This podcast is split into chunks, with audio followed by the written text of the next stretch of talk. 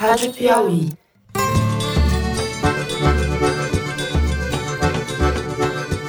Olá, está começando mais um Foro de Teresina, o podcast de política da revista Piauí. Como o bloco existia para a indicação dos membros da CMO e isso já foi feito, não tinha mais sentido a manutenção do partido neste blocão. Eu, Fernando de Barros e Silva, em minha casa em São Paulo, tenho o prazer de conversar com os meus amigos. José Roberto de Toledo, meu vizinho. Opa, Toledo. Opa, Fernando. Ato tipicamente de ditadura. Não é atribuição do Ministério da Justiça e Segurança Pública a fabricação de relatórios Malu Gaspar, que está na Grande Cruzeiro, Zé. Veja só. Oi, gente, estou falando aqui da Grande Cruzeiro com meu fundo virtual, que é uma EMA na cédula de 200 reais, lançando essa campanha aí pela inclusão da EMA na cédula de 200 reais que ela merece, né, gente? Bernardo Esteves, em Belo Horizonte, mas com a Mata Atlântica aí ao fundo, Bernardo. Tudo Isso bem? Aí, tudo bem, Fernando. Oi, gente.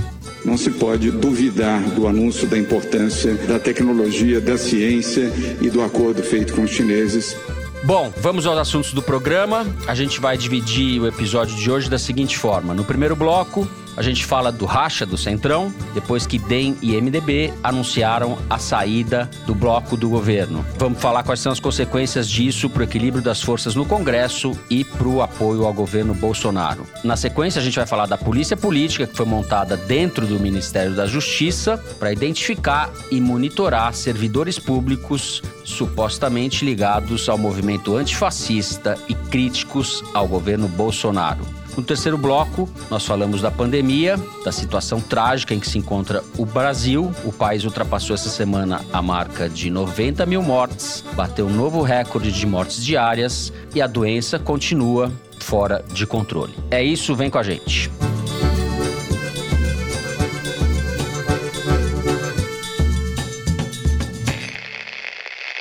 Muito bem, o Centrão, que mal se articulou, já está em processo de desmanche. Na segunda-feira, lideranças do MDB e do DEM, partidos que têm juntos bancada de 63 deputados na Câmara, anunciaram o desembarque do Centrão, o bloco de partidos fisiológicos, super bem intencionados, do qual o presidente Bolsonaro vinha se tornando amigo nas últimas semanas. É possível que outros partidos também saiam do Centrão nos próximos dias, caso do Solidariedade, do PTB e do PROS. Ou seja, o Centrão, que tinha aproximadamente 220 deputados, encolhe de forma significativa e isso tem consequências para o Bolsonaro. A gente pode começar falando do pano de fundo mais imediato dessa debandada, que é a disputa pela sucessão da presidência da Câmara. O mandato do Rodrigo Maia, que é do DEM, se encerra em fevereiro de 21 e ele não pode se reeleger porque já vinha de outro mandato. Há uma disputa pelo controle da presidência da Câmara. O racha no Centrão também é uma reação à projeção que vinha tendo o deputado Arthur Lira, do PP,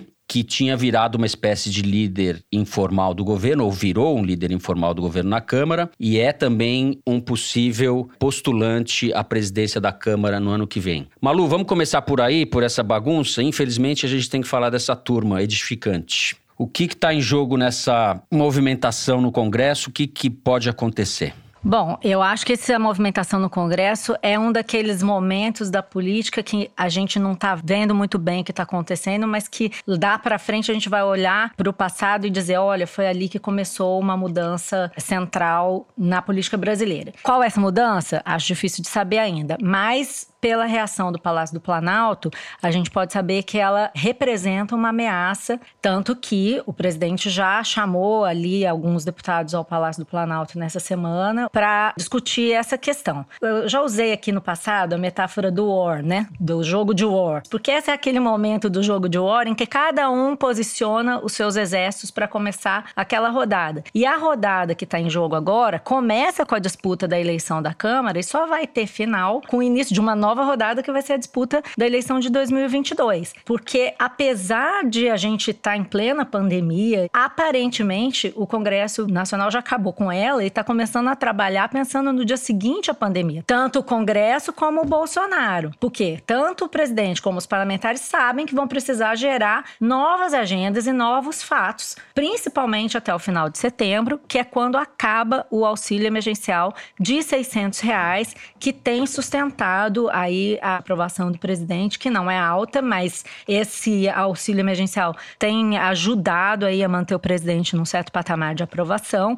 E segundo se fala no Congresso, nos bastidores do Congresso, em setembro também vai acabar o caixa e as reservas financeiras de muitos estados. Então, setembro tem sido visto como uma data fatal para redefinição da situação política de várias lideranças, né? Quando a gente chegar em setembro, o governo vai ter que ter um pacote qualquer para reanimar a economia. E aí é que vai ficar claro como essas coisas vão operar, o rumo que as coisas vão tomar. Tudo vai depender justamente dessa movimentação que está acontecendo agora. Se o Bolsonaro vai ter força no Congresso para aprovar as medidas que ele precisa enviar para o Congresso, as pesquisas mostram que o auxílio emergencial representou a maior redução da pobreza no Brasil em 40 anos. Óbvio que é uma redução episódica. Sim, a gente tem essa questão paradoxal, Malu, que é a maior redução da miséria em 40 anos e no momento em que a economia está derretendo. A Maria Cristina Fernandes do Valor até escreve a coluna dela no Valor hoje sobre isso. Como isso vai se sustentar, né? Então, justamente é paradoxal justamente por isso, porque o Bolsonaro, obviamente, não vai querer abrir mão dessa popularidade de uma hora para outra.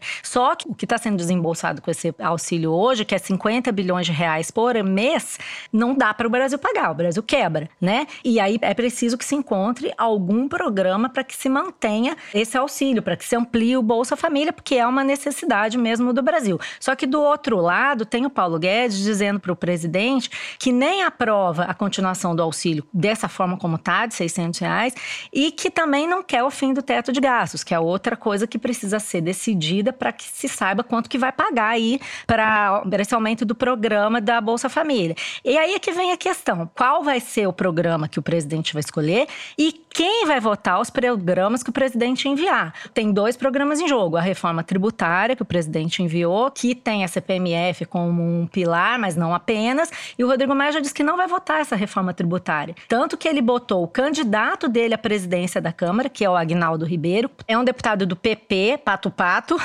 e que é uma pessoa de confiança do Rodrigo Maia, que vai votar não a reforma que o Bolsonaro quer, mas uma reforma que o Rodrigo Maia construa junto com os partidos do Centrão e da esquerda, quem ele tem se aliado nas eleições para a presidência da Câmara, e vai dizer que ele vai impor a pauta para o país. Do outro lado, tem o Bolsonaro tentando montar um bloco de apoio, como você falou, e prometendo para os parlamentares aquilo que está na entrevista do Fábio Faria, ministro das Comunicações, no fim de semana. O Faria disse que o presidente não vai mais brigar, que ninguém mais aguenta briga, que vai se concentrar em agendas positivas e prometendo governar com o Congresso. Eu acho que enquanto houver essa dicotomia no governo, vai ser muito ruído, vai ser meio difícil para ele. O que é que tem salvado o Bolsonaro no momento, em, em questão de popularidade, conversa com o Congresso, são duas coisas. O fato de que não tem oposição consistente no Congresso, não existe uma oposição para o governo no Brasil hoje, e também a atuação do governo, do Augusto Aras principalmente, contra a Lava Jato. O Centrão está feliz. Os deputados em geral, né? Não só o Centrão, mas o MDB. Então, aí a gente vai ter que ver como essas forças vão operar. Mas é importante a gente olhar porque o resultado disso vai determinar como as coisas vão avançar para a eleição de 2022. Deixa eu passar a palavra para o Toledo, que está quieto ali, cheio de coisas para falar. Da onde você vai pegar esse fio, Zé? Eu vou começar pela nota de 200 reais. Os 200 reais, para mim, são o fato marcante da semana, não só para mim, como para todo mundo. Se você pegar todas as buscas no Google, todas as interações no Facebook e conversas no Twitter, não deu outro assunto desde quarta-feira à tarde do que 200 reais. O que acontece? O Bolsonaro está querendo usar o dinheiro, como o Fernando Henrique usou quando era ministro da Fazenda, como sua principal peça de campanha. E o Bolsonaro está tendo a ajuda do Paulo Guedes para fazer isso, ao lançando nota de 200 reais. É muito curioso, porque tudo nessa milicocaxocracia acontece por acaso, não é como eles planejaram. O Paulo Guedes queria privatizar a Casa da Moeda, agora foi foi bom não ter privatizado porque ele está podendo usar como elemento de campanha, né? O governo propôs 200 reais para a renda básica emergencial e o Congresso foi lá e aumentou para 600. O governo era contra aumentar o auxílio emergencial, tá certo?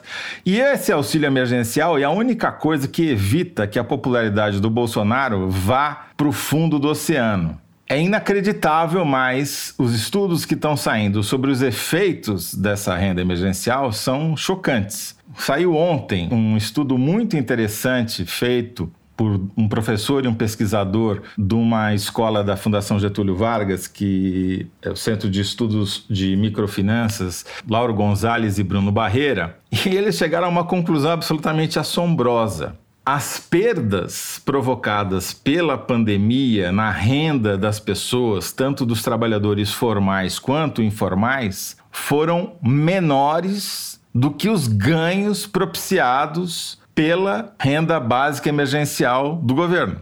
Em média, as pessoas perderam 18% da sua renda. Tudo bem, tem uma diferença brutal, varia de menos 5% para os policiais civis a menos 42% para os cabeleireiros, mas o ganho foi em média de 24%, ou seja, 6 pontos acima da perda. E teve gente que ganhou até 71% a mais, como trabalhadores na agricultura, trabalhadores eventuais que colhem frutas, por exemplo, na época da safra.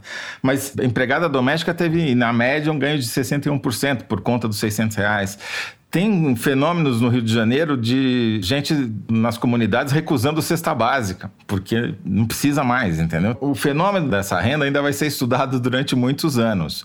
O problema, como a Malu já disse, é que isso não é sustentável no tempo porque custa uma fortuna. Agora, eu não tenho dúvida de que o Bolsonaro vai criar a renda básica Bolsonaro, RBB, porque senão ele acabou politicamente, não tem a menor chance dele sobreviver. E essa tal reforma tributária, que é um termo genérico que o Paulo Guedes usa, mas que não quer dizer absolutamente nada, na verdade é uma reforma para aumentar imposto. Se você pega os estudos que começam a aparecer sobre os efeitos disso, por exemplo, tem um estudo de que os contadores vão aumentar dezenas de vezes seu faturamento, porque vai complicar mais o sistema tributário. As empresas, por exemplo, que pagam hoje imposto por lucro presumido, vão ter que pagar por lucro real, que é uma coisa muito mais complicada de fazer e é mais alto. Sem contar a CPMF, que é o imposto mais regressivo que existe, que quanto mais pobre você é, mais você paga, né?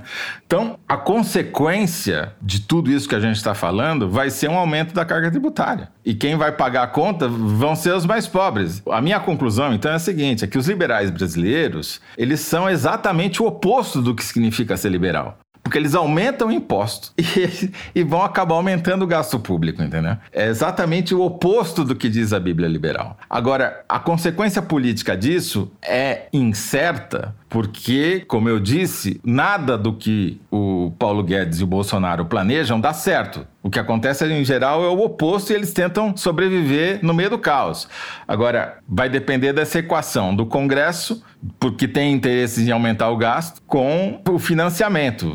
O risco que pode acontecer no meio disso tudo é o país quebrar. Essa aposta do Bolsonaro, se ele for por esse caminho de um populismo, vamos dizer, econômico também, eu não gosto da palavra populismo político, porque eu acho ela fraca para definir o Bolsonaro, mas vamos supor que ele vá na direção de manter esse apoio que ele se surpreendeu de ter recebido com esse o tamanho do efeito, como você acabou de descrever, dessa rede de dinheiro aí que foi distribuída na pandemia, é a única saída política dele. Isso é incompatível com a sustentação da economia a médio prazo. Isso criaria um problema sério entre ele e a elite econômica do país, que quer uma agenda liberal, de reformas, credibilidade, etc. Mas uh, os empresários não querem isso, os empresários querem só privatizar o governo, como sempre fizeram, CNI, Fiesp, eles, eles querem, querem os favores deles uhum. também. Vocês acham compatível uma gastança, uma política que mantenha de alguma maneira esse populismo econômico e ao mesmo tempo conte com o apoio da elite econômica do país, do a famoso CNI, PIB. a Fiesp continuam apoiando.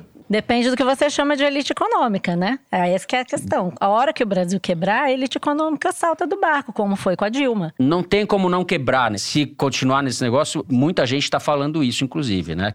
Muita gente. Eu tenho conversado com muita gente que diz que a quebra do Brasil nesse cenário está contratado, porque você tem uma pressão de todos os lados para que se aumente o gasto. Mas a bolsa está em 103 pontos. A Fiesp e a CNI continuam batendo palma para louco dançar. Mas eu estou falando de questões práticas. Vai quebrar. A Fiesp e a CNI são que nem o Centrão. Enquanto o governo está dando dinheiro, eles vão aproveitar. Mas o fato é que a hora que o Brasil quebrar é como sempre foi no Brasil. As forças políticas, o Centrão e a CNI e a Fiesp, todo mundo que é o partido da Boquinha em sentido amplo, vai embora. Acabou a Boquinha, para que ficar lá? A quebra eventual ou possível do Brasil pode se dar depois que o Bolsonaro for para a reeleição. A gente pode ter um cenário de gastança ou de um período aí econômico irresponsável que dê uma sobrevida ao Bolsonaro, certo, Malu? Tudo depende de como vai ser essa gastança, né? Porque se você tiver um cenário de quebra muito flagrante, os investidores vão começar a cobrar juro de longo prazo mais alto do Brasil, vai dificultar a captação de recursos. Isso pode acelerar a quebra, vai depender do que o Bolsonaro vai fazer. No caso Bolsa Família, existe pronto no Ministério da Economia um projeto que amplia o Bolsa Família não para o 100 bi ao ano que uhum. a esquerda quer, mas algo em torno de 50, 70 bi que seria juntando outros programas. Isso custa menos, mas é isso que o governo vai conseguir aprovar? É uma discussão complexa. Imagina se o governo não conseguiu interferir numa discussão como a do Fundeb, que era mais consensual. Eles não conseguiram entrar. O Paulo Guedes não se entende com o ministro da articulação política. Então, acho muito complicado. Eu acho que enquanto tiver essa tensão, quem vai dar a pauta é o que até a Maria Cristina Fernandes chamou hoje de congressão. Quem está mandando na agenda do Brasil hoje são essas forças. Mas a questão é que essas forças têm os mesmos interesses convergentes que o Bolsonaro no momento que é a expansão então, do gasto. Mas quanto que vai ser? Ah, eu não sei, eu não tenho bola de cristal, mas o que está claro é que, por enquanto, tá a festa da gastança e resultante disso vai ser um aumento de imposto. É inacreditável, mas é isso que vai acontecer. No governo do mais liberal dos liberais autoproclamados do Brasil, vai ter aumento de imposto. Agora, eu só queria fazer uma observação. Essa nota de 200 reais tem um efeito colateral fantástico, né? Ela duplicou a produtividade da indústria da lavagem de dinheiro, porque agora você precisa lavar levar metade do volume para ter o mesmo efeito. Os únicos prejudicados são os vendedores de mala, né? Porque agora vão vender metade das malas que eles vendiam antes, né? Então, assim, além de tudo, ficou mais fácil para você comprar imóvel com dinheiro vivo, né? Que é uma prática que a família Bolsonaro gosta de fazer, por exemplo. Então, facilita as transações financeiras. Imagino que também a divisão de recursos, depósitos na boca do caixa, talvez em vez de 48 possa ser 24 só. Tá certo. Começamos falando de racha no Centrão, terminamos falando de gastança e da crise do setor de malas, como disse o Zé. ema, ema, ema, cada um com seus problemas. Com isso, terminamos o primeiro bloco. Vamos falar agora de polícia política dentro do governo, outras complicações. Vem com a gente. Este segmento foi apresentado pela MUBI, uma plataforma de streaming de curadoria onde você descobre, assiste e avalia filmes, de clássicos cultos a obras-primas premiadas. É o seu festival de cinema online.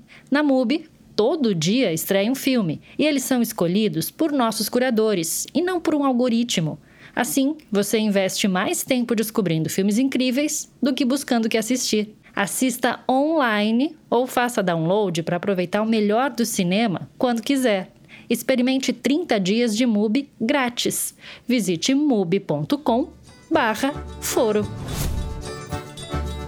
Muito bem. No final da semana passada, é uma reportagem publicada pelo jornalista Rubens Valente, do UOL, revelou que o Ministério da Justiça criou um aparato de investigação para monitorar policiais e professores ligados ao movimento antifascista, como se tem chamado. Ou seja, na prática, adversários do governo Bolsonaro ou pessoas que têm posições críticas ao governo Bolsonaro. O ACEOP, que é a Secretaria de Ações Integradas do Ministério da Justiça, chefiada por um delegado da Polícia Civil, fez um dossiê sigiloso com nomes de 579 servidores federais e estaduais que em algum momento se manifestaram contra o governo. O documento incluía fotos de alguns deles e links para perfis em redes sociais. Além dos servidores, o dossiê cita o que seriam, entre aspas, formadores de opinião dos antifascistas. Entre eles estão, por exemplo, Paulo Sérgio Pinheiro, cientista político, que foi secretário de Direitos Humanos do governo Fernando Henrique, o antropólogo Luiz Eduardo Soares, que foi secretário nacional de Segurança Pública no governo Lula, entre outras pessoas. O documento foi encaminhado para órgãos de segurança e de inteligência, como a Polícia Federal e a ABIN, Agência Brasileira de Inteligência. Ou seja, José Roberto de Toledo, a gente está diante de uma polícia política. Eu não vejo outro nome para dar a esse bicho, certo? Tem, Gestapo. Gestapo, exato. Né?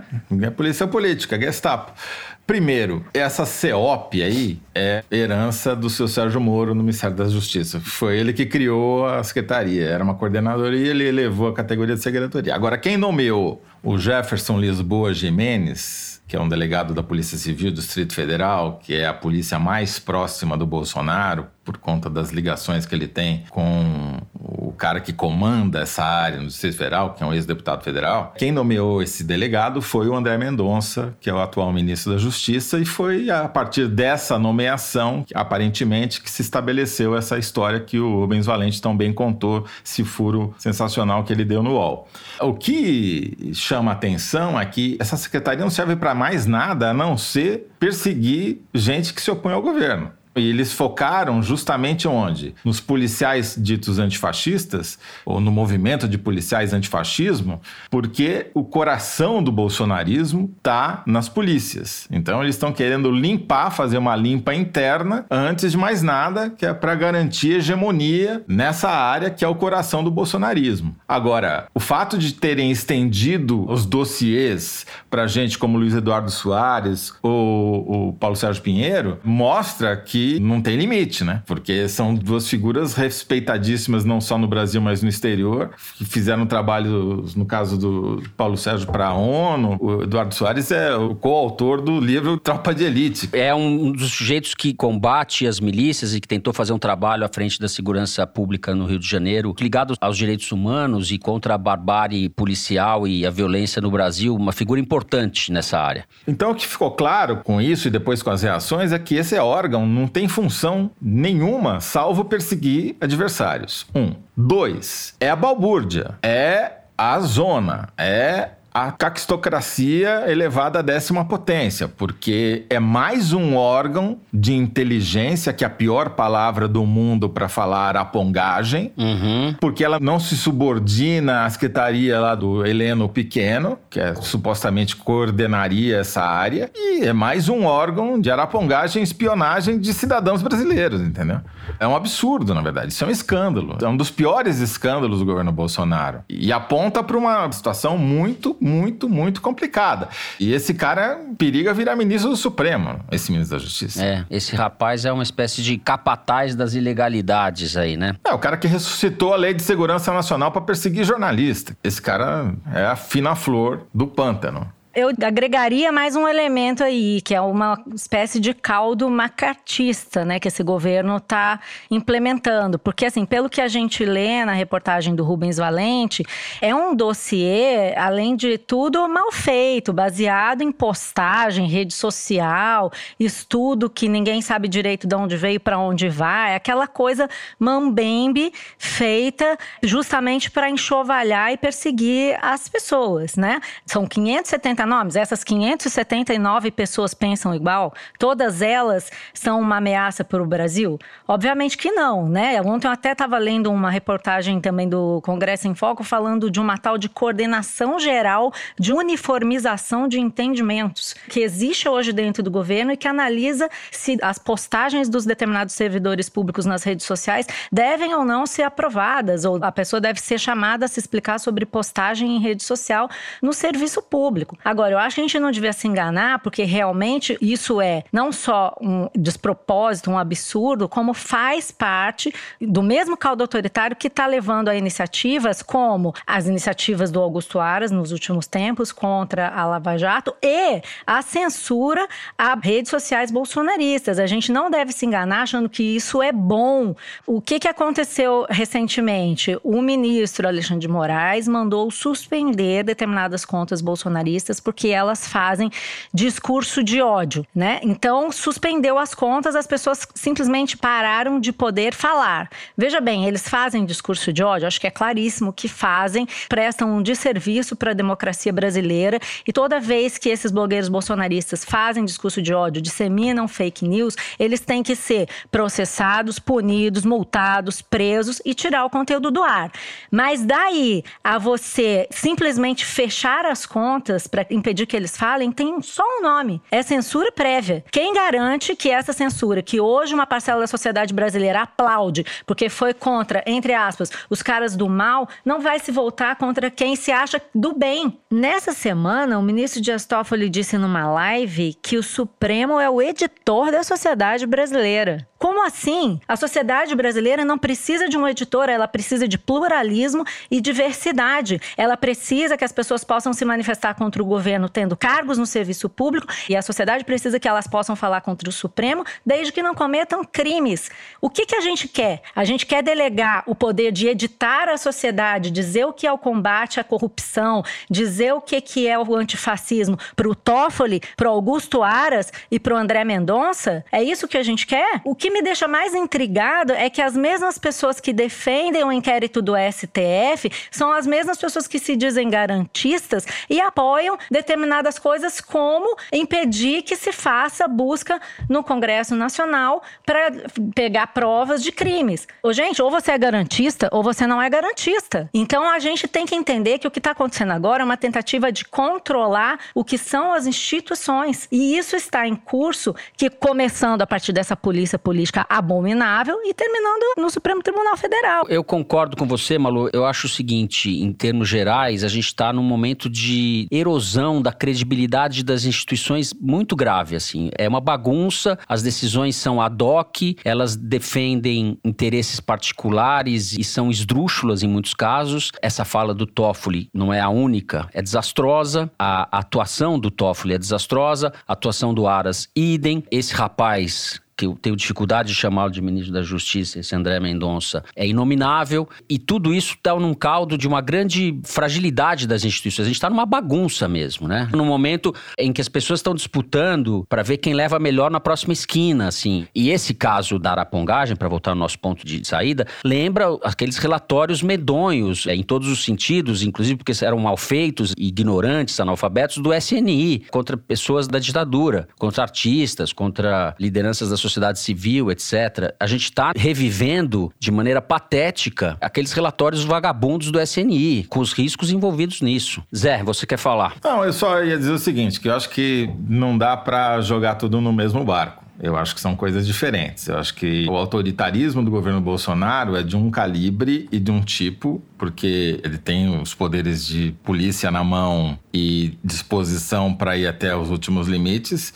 E embora eu concorde na crítica ao que o Supremo fez, que é censura prévia, não tem outro nome para dizer, para mim estão em patamares diferentes. O que realmente me preocupa nessa situação é se o Bolsonaro conseguir fazer aquilo que ele disse que queria fazer naquela fatídica reunião ministerial, que era criar sua própria arapongagem, já que ele achava que as arapongagem institucional não funcionava, aí nós estamos perdidos, né? Mas é para isso que a gente está é, caminhando, né? Sim, exatamente. Eu acho que isso é o que mais me preocupa hoje, acima de qualquer outra coisa, porque você tem uma polícia política dentro do Ministério da Justiça que deveria justamente prezar pela justiça, para mim não tem nada mais grave que isso. Só para eu colocar mais uma pimenta aí nesse negócio, já que você está falando em arapongagem conduzida pelo governo, não sei se vocês prestaram atenção ou se tiveram a chance de ver a famosa live do Augusto Aras que está repercutindo até hoje. Uma coisa que ele diz lá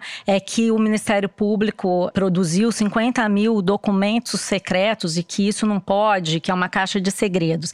Traduzindo o que, que ele falou lá, porque isso é, de certa forma, uma fake news, o que existe é um sistema único do Ministério Público Federal onde se classificam, por regra estabelecida pelo próprio PGR, níveis de sigilo de documentos. Existem no Brasil inteiro 50 mil documentos confidenciais, que desde um ofício, um acordo para homologação de uma delação, até um pedido de investigação, coisa assim, desde Roraima até o sul do Brasil.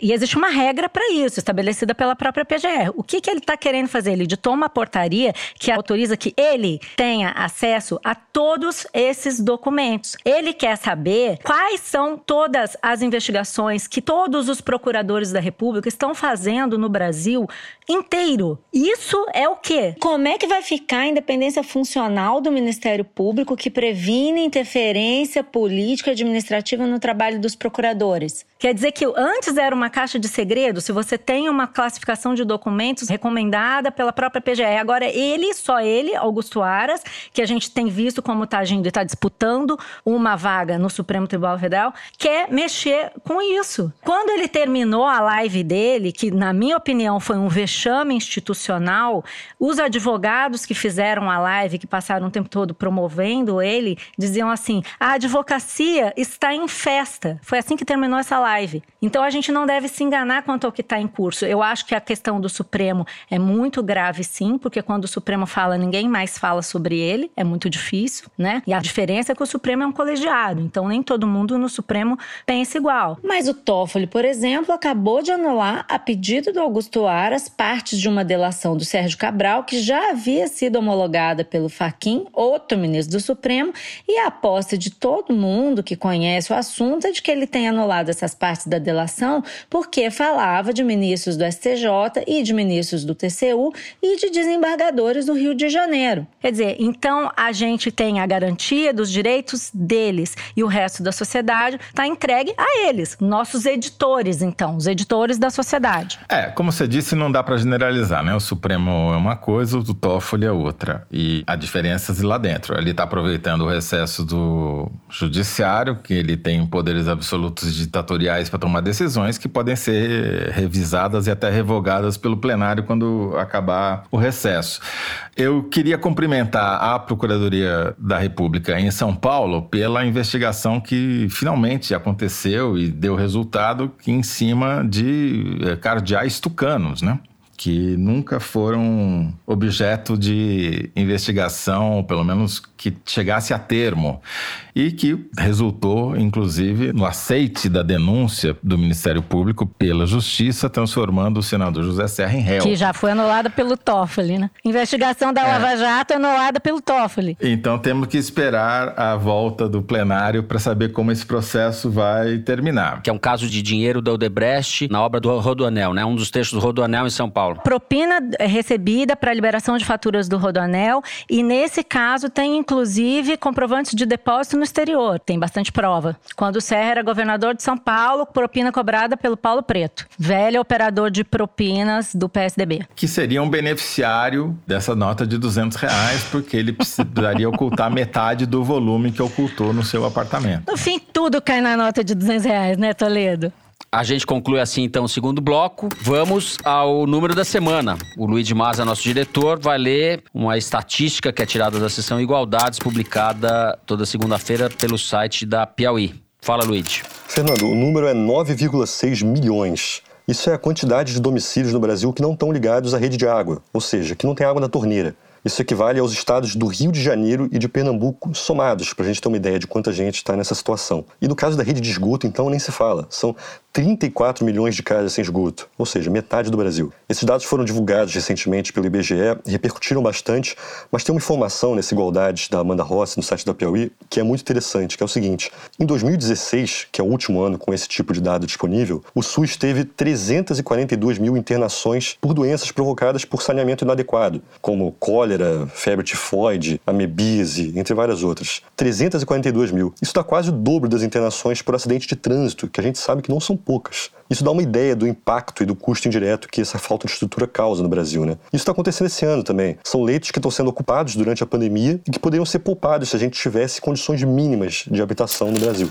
E é assim porque a obra de saneamento é enterrada, né? Ninguém vê, né? Então o político não gosta de fazer porque não serve para propaganda. Um dos grandes vexames, assim, da desigualdade brasileira, né? Uma coisa é, é... não tem nem palavras para isso, que é inominável. Eu acho que não tem símbolo maior do nosso atraso do que o Rio Tietê, né? É o rio que promoveu a integração do território brasileiro e que hoje é o símbolo da nossa total falta de visão como sociedade, é uma vala céu aberto que está lá sendo despoluída faz, sei lá, 10 governos e continua poluída do mesmo jeito. Só plantaram umas árvorezinhas na margem. É, mas é um erro, né? Achar que saneamento não dá voto, né? Imagina se você urbaniza, saneia e, e fornece água encanada a uma favela, por exemplo, onde as pessoas muitas vezes não têm onde jogar seus dejetos. É óbvio que isso vai melhorar a qualidade de vida das pessoas. É muita, na verdade, é uma estreiteza de visão dos políticos brasileiros. É, é uma das expressões mais agudas essa questão do saneamento, que é a gente ouve falar disso há décadas. Aí passa governo, vem governo, passa governo, Fernando Henrique, Lula, não se resolve. E o problema se agrava, né? Porque. Agora vai privatizar, vai resolver tudo. Bom, vamos agora ao terceiro bloco. Vamos falar da pandemia no Brasil. Vem com a gente.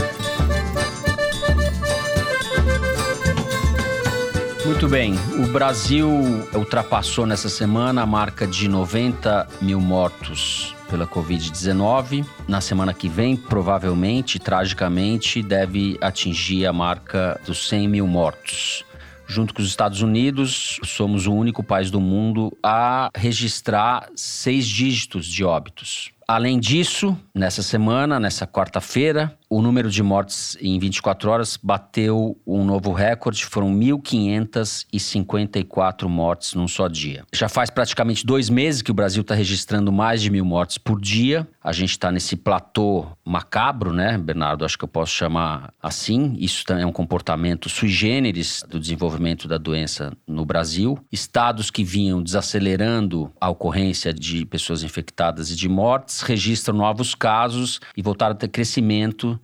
nas últimas semanas, caso do Rio de Janeiro, por exemplo, e do Ceará. Devemos falar em segunda onda, primeira onda gerida de forma criminosa ou leniente. O que está acontecendo, Bernardo? Pois é, Fernando. Essa semana a gente teve muitas discussões sobre tem segunda onda, a gente ainda está na primeira. E essa é uma bola dividida. Isso porque os manuais de epidemiologia não têm uma definição canônica do que configura uma onda e quando é que a gente pode falar numa segunda onda. Eu, pessoalmente, me alinho com os epidemiologistas que estão dizendo que a gente, no fundo, ainda está vivendo a primeira, que a gente não pode falar numa segunda onda. Vou tentar argumentar por quê. Eu acho que uma coisa que ilumina essa questão é a gente olhar para o que aconteceu na pandemia de gripe espanhola de 1918. Ali os especialistas apontaram três ondas bem distintas. E em cada uma dessas ondas ficava bem nítido que eram momentos diferentes, causados aparentemente pelo mesmo vírus. E aqui cabe ressaltar sempre que naquela época, em 1918, não tinha exame PCR, não tinha teste rápido, e enfim, tem muita incerteza nas estatísticas de gripe espanhola. Hoje a gente sabe que o agente causador é um influenza H1N1 e sabe também que o padrão de transmissão desse vírus tem um caráter sazonal muito marcado. Esse vírus se espalha com mais facilidade no frio. No caso do coronavírus que está causando a pandemia de Covid-19, a gente ainda não tem nenhuma evidência conclusiva de que a temperatura afete o padrão de transmissão do vírus. Então, é, minha opinião é que a gente não pode falar exatamente que acabou a primeira onda. A gente tem flutuações, claro, mas o vírus não foi embora, continua aqui conosco. Se a gente considerar os números globais, nos últimos dias a gente teve quebras sucessivas do recorde de novos casos registrados num único dia.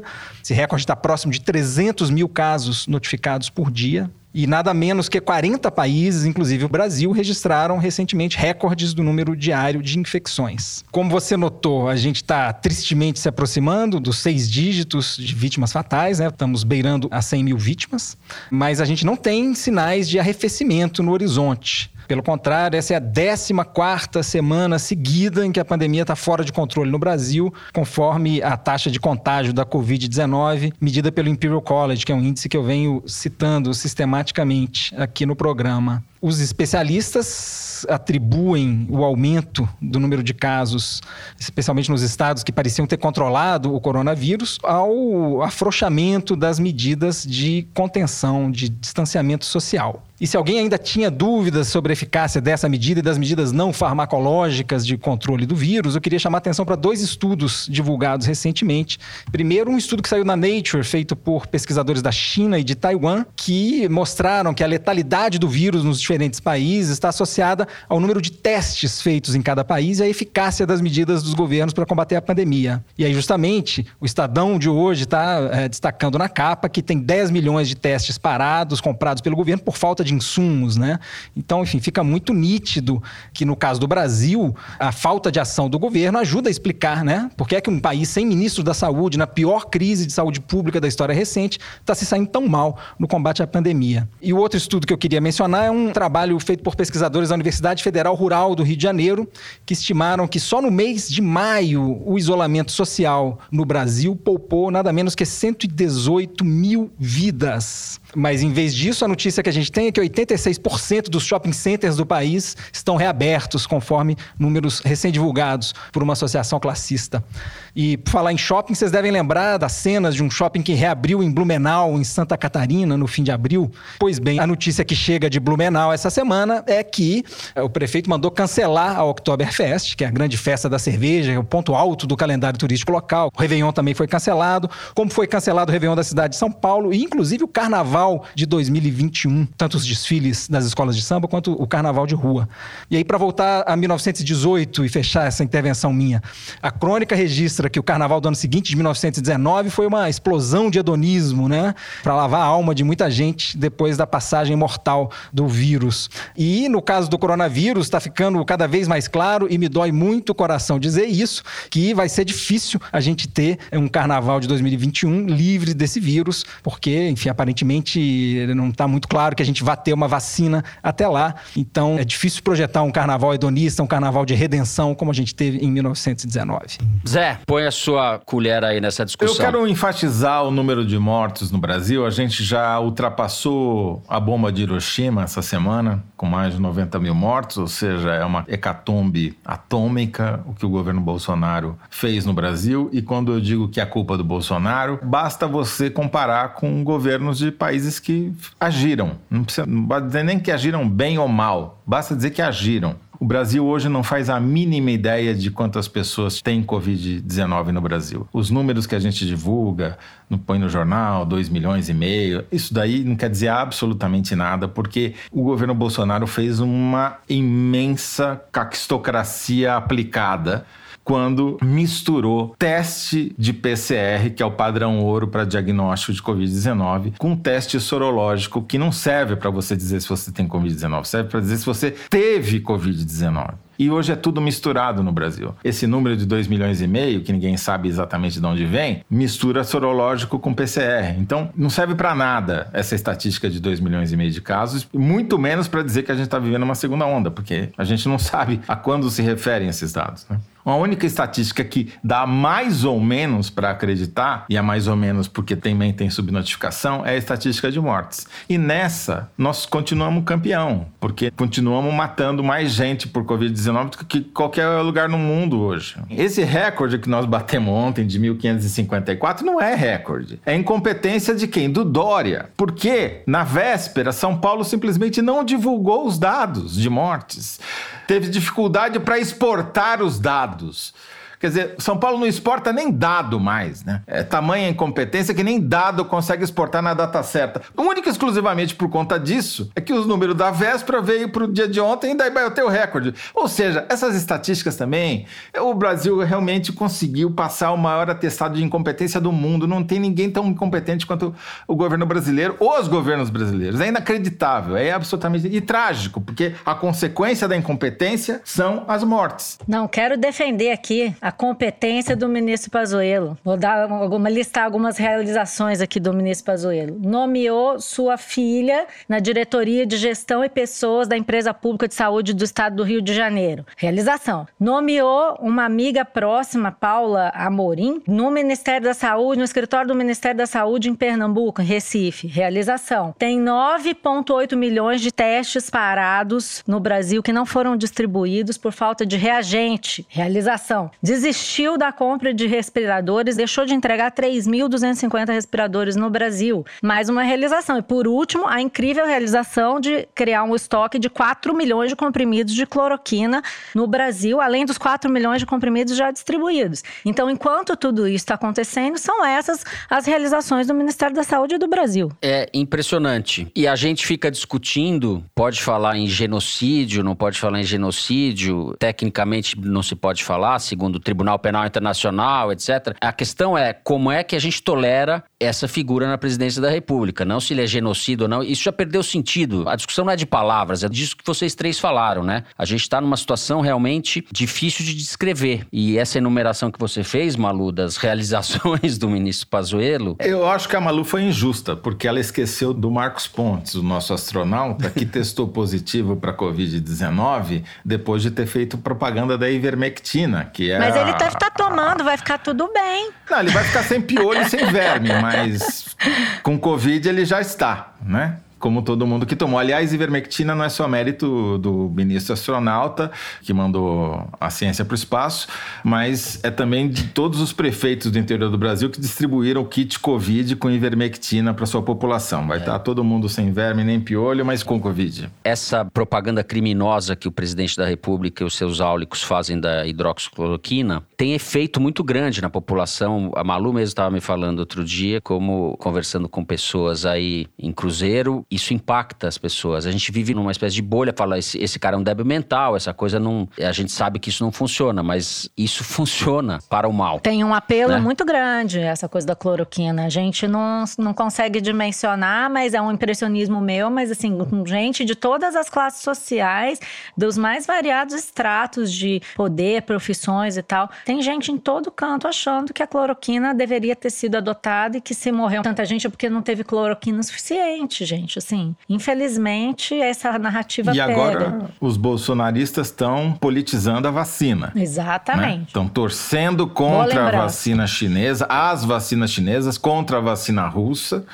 e foram contra a vacina de Oxford porque era supostamente financiada por um globalista, né, o Lerman, que é o vilão que eles gostam de achar no Brasil, que depois eles aderiram à vacina de Oxford quando o governo federal fez acordo com Oxford. Quer dizer, quem politiza tudo no Brasil e provoca esse ambiente tóxico na política é o bolsonarismo, sim. São os seus áulicos, os seus aspones, os seus puxa-sacos nas mídias sociais. São esses caras que tornam a água do poço imbebível. Pois é, para ilustrar um desses memes que estão circulando né, nas redes de desinformação bolsonaristas, a foice e o martelo virou a foice e a seringa. Agora eles estão politizando as vacinas em desenvolvimento. E conforme o Toledo colocou, as pessoas que estão questionando a eficácia da vacina são justamente aquelas que defendem o uso da cloroquina, que não tem eficácia comprovada cientificamente. Então, enfim, isso mostra que, que são os mesmos grupos grupos motivados pelo mesmo tipo de interesses. E conforme mostrou um levantamento da agência aos fatos, divulgado recentemente. Não, eu acho bom que esses cretinos não tomem vacina, porque vai sobrar para quem precisa e vai ter um processo de seleção natural no Brasil, com sorte. É o Darwin Awards, vacina Darwin, é isso? Bom, vamos pro Kinder Ovo agora. Depois desse terceiro bloco desalentador ou chocante, sei lá como chamar, vamos para o Kinder Ovo. Direção, solta aí tira a Malu do ar. Vamos democratizar esse negócio daí. Todo mundo quer o quê? Quer a moleza, molezinha no segundo turno. Querem pegar quem? É, aqueles, sabe o, o, malvado favorito da, da historinha? Tem também os adversários favoritos. Pega lá um adversário que já sabe que é polêmico, né? Esses dias o, aquele menino bonzinho, ele, o, como é que ele chama? O Boulos, né? O Boulos. E a pessoa perguntou, mas e o que você acha do Boulos? Eu falei, ah, eu acho o Boulos bacaninha, assim, bonzinho e tal, bem intencionado. Mas, por exemplo, o meu neto também é super bem intencionado, o Enzo, né? Ele tem nove anos. Mas Enzo. eu não vou andar no avião com ele pilotando, não, porque vai cair, amigo. Vai cair, é claro. Ele tá cheio de ideias boas, o meu neto. Mas ele Aquele gosta facure? do jogo lá que ele joga e tal. Não. Agora, Fortnite, né? Agora, sinceramente, para pilotar um avião, ele vai cair com o avião. Né? Então, eu posso amar meu neto, mas ele não vai pilotar avião, não. Né? Então, me perguntaram do Boulos, eu falo, ó, Boulos é, é como meu neto, é bem intencionado. É um vovô paulista esse daí, mas quem é o vovô é paulista? um petista. O Bozo é como meu neto, é né? isso não? Ele falou isso, essa última frase? Ah, o Boulos, Boulos. é o Ah, o Boulos. Boulos. Boulos, É um é. empresário. Acertei, é um empresário. É empresário Não? político. Ah, putz, Hã? vocês ganharam da gente. Quem é, gente? Puta, Zé, você, essa o Zé tinha que acertar. Ah, não tava jogando. Márcio França. Ah, Márcio França. Isso era pra Márcio você. França Foi feito pra é, o- você, é, o, é, o, é o pai do. Do O Teresino. pai do Teresino. Bom, Márcio Padrinho, França. padrinho. ex- Pai do Teresino é você. Padrinho do Teresino. Não, não, não. Eu sou padraço. Teresino fugiu do Márcio França e veio pra Piauí pra ficar com Não, você. é, exatamente. O cara que autorizou a, a caça aos javaporcos e, com isso, autorizou, não, proibiu a caça aos Grandes javaporcos e, portanto, se tornou pai dos javaporcos. Bom, Márcio França, ex-governador de São Paulo pelo PSB, pré-candidato à prefeitura também, disse isso num canal dele no YouTube no último dia 24. Estava se referindo ao Guilherme Boulos do PSOL, que também pretende concorrer à prefeitura este ano. Interessante. Zé, Os foi caras estão achando que precisa atacar o Boulos, né? Interessante isso. Pô, essa foi uma vergonha não ter acertado. Essa era pra mesmo, você, viu? não era pra mim. Teresino tá fazendo oink aqui pra mim, falando, pô. É, caramba. É, vacilo. Esse Márcio França é difícil. Ele tem um sotaquezinho, um jeito de falar muito parecido com o de muita gente, né? É, Confunde. fala pela boca, com voz, palavras. É, Cristian. Não, seu tonto. Tá certo. Depois dessa pegadinha de matão, vamos ao Correio Elegante. Eu vou começar com uma mensagem um pouco melancólica que chegou da ouvinte Dione, D-H-I-O-N-N-E. Ela é de Belo Horizonte, Bernardo, terra de Bernardo Esteves. Escreve o seguinte: Quem me apresentou ao foro foi o meu namorado Alexandre. Era para ele ser meu marido, porque nós iríamos nos casar no último dia 24, mas foi tudo cancelado pelas duas pragas que atingiram o Brasil: a Covid e Bolsonaro. Se eu pelo menos receber um olá de vocês, ficarei menos triste. Forte abraço a todos, principalmente na Manu, minha ídola, Manu. Rainha do Kinder Ovo. Ela Um põe entre beijo. aspas Manu. Fernando, a gente recebeu mensagem de um ouvinte, o José Soares de Magalhães Filho. Ele mandou um e-mail falando assim: Olá, correndo o risco de já terem feito essa piada, eu queria perguntar: vocês já se deram conta que um dos editores do foro é um gajo de alcunha Tiago Picado? Aparentemente é um predestinado para essa tarefa dos cortes.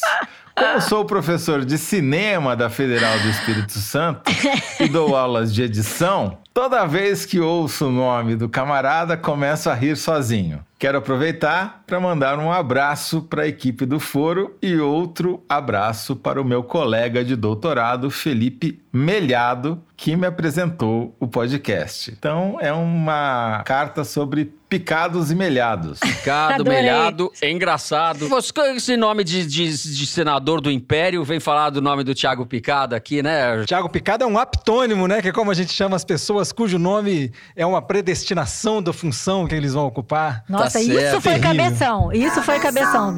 Então, é o seguinte, como tem gente fazendo o, o bingo do foro e o que a gente fala influencia no resultado, eu quero dizer que eu não citei hoje a Arquimedes, embora tenha usado dados deles, eu não dei a fonte. Só pra sacanear o povo do bingo. Também não citei a, a ideia Big Data. Então, só para dizer que eu estou influenciando. Mas eu vou citar o, Teresino porque eu vou lançar aqui uma moda nova agora. São as frases que o Teresino pesca no Twitter. E aí ele pescou uma frase muito interessante do Júlio Ponce no Twitter, dizendo que Bolsonaro segura a Bíblia como apresenta uma caixa de cloroquina para uma ema. Meu Deus. Toledo, ó, pra você essa aqui. A produção tá me passando aqui uma mensagem da Isabela Oliveira, que é de Imperatriz, no Maranhão, e ela escreveu o seguinte por e-mail. Eu estava ouvindo o foro, eu adoro ler assim. Eu estava ouvindo o foro, e hoje dei uma gargalhada gostosa quando um ouvinte chamou o Toledo de inoxidável. Tive que escrever pra vocês. Inoxidável é um dos adjetivos super criativos de autoria do Carro Velho, um locutor de rádio, figura popular de Quixeramobim, no Ceará. Eu gosto tanto do carro velho que meus três gatos ganharam nome em homenagem a ele. Inoxidável, retombância e o que mesmo? Carbriocárica. Um abraço a todos vocês, pessoas estrogonoficamente sensíveis. Gente, a produção consegue botar um trecho aí desse carro velho pra gente ouvir? A gente tem que aprender pro Kinder Ovo. Põe aí, Luiz. Quero cumprimentar meu amigo Carlinho Eloy por ser uma pessoa inoxidável, quer dizer, uma pessoa brilhante. São pessoas estrambólicas, uma pessoa mediocrático, uma pessoa retumbante. Amei, amei, Carlos. Agora eu entendi o elogio. É porque inoxidável é brilhante, Brilha, entendeu? Brilhante, reluz, brilhante. Mas eu acho que essa ouvinte, ela entendeu melhor o espírito da coisa. Eu sou um carro velho mesmo.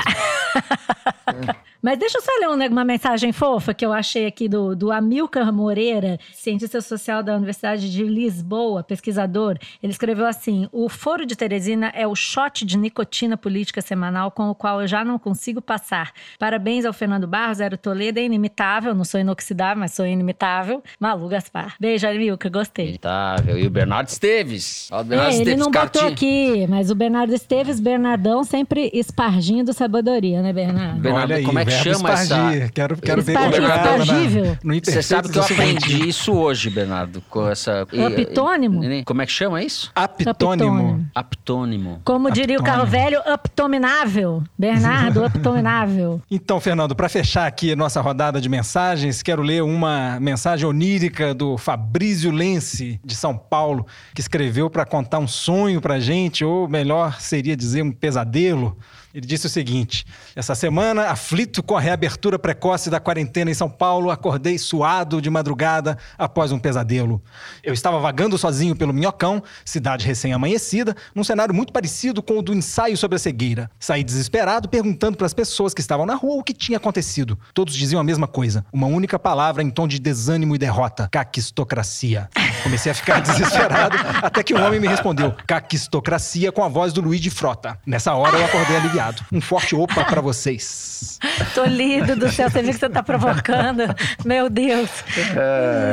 É isso. Melhores sonhos para você, Fabrício, no futuro. Pô, desculpa Nossa. aí, Fabrício. Não era a minha intenção. É isso? É isso. Tá Bom. bom, né? Tá bom, ninguém mais aguenta nós. Então, eu decreto en- encerrado o programa dessa semana. Vou pedir à produção para colocar, em homenagem ao Fundo da Malu, o canto da Ema. Que é do João do Vale do Jackson do Pandeiro. Não sei se é do Jackson do Pandeiro, mas manda bala. A gente conhece muito essa música pelo próprio Jackson do Pandeiro, pelo Gilberto Gil também. Eu não sei qual versão vocês vão escolher aí. Som na caixa. A no tronco do.